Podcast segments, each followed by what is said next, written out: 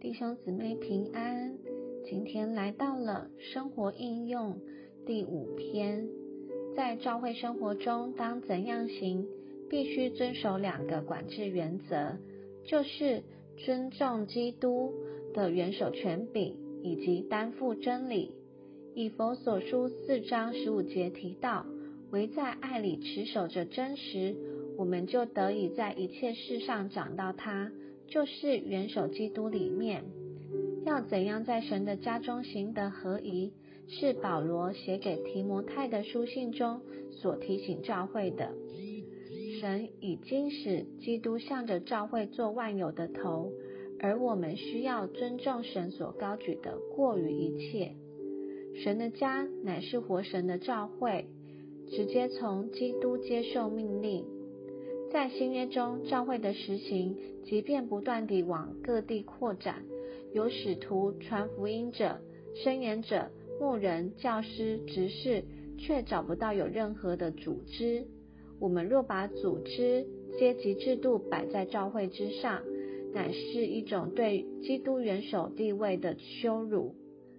教会是生机的，是生命的实体，因而教会不需要什么居间的人。即便是长老、执事、母羊，能够传输真理、供应生命、给人帮助，但仍没有办法代替主来为谁做决定。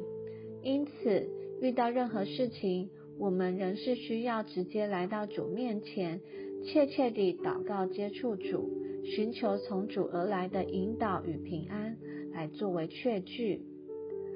教会是真理的柱石和根基。而道理不是。每当我们摸着真理，就不会混乱或分裂，因为真理是神的说话。若我们着重在道理上，必定会引起许多的麻烦，因为道理属于人的解释与方法。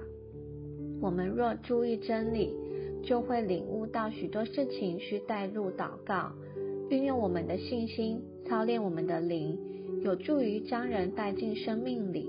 教会就不会带进分裂或争端。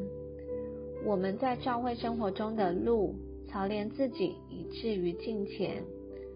我们基督徒若要刚强并在主里长大，就必须学习勉强自己运用灵，而敬虔就是向神。让我们借着不断的操练灵，让神终日进进出出，使我们成为神团体的彰显。借着操练灵，我们基督徒的生活就不是按照对错的标准，乃是凭着内里的平安的感觉来认识灵。因此，我们应当一直保持警觉，辨明并拒绝不是出于灵，而是出于魂，或是出于己的事。当我们来在一起聚会时，唱诗、祷告、读经或做任何事前。都需要运用灵来敬拜神。我们的灵在享受主的事上必须积极主动，才得以征服我们的魂，使魂作为灵的跟随者。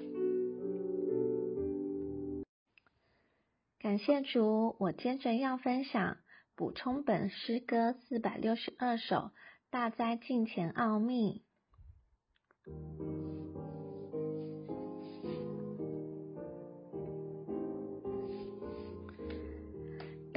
在金钱奥秘，神仙与肉体，直达掌目丰满恩典和时机，神圣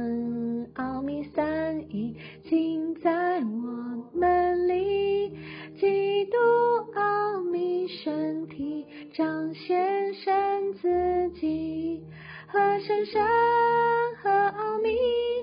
三一顷可进入，和荣耀和有福，得享一切丰富。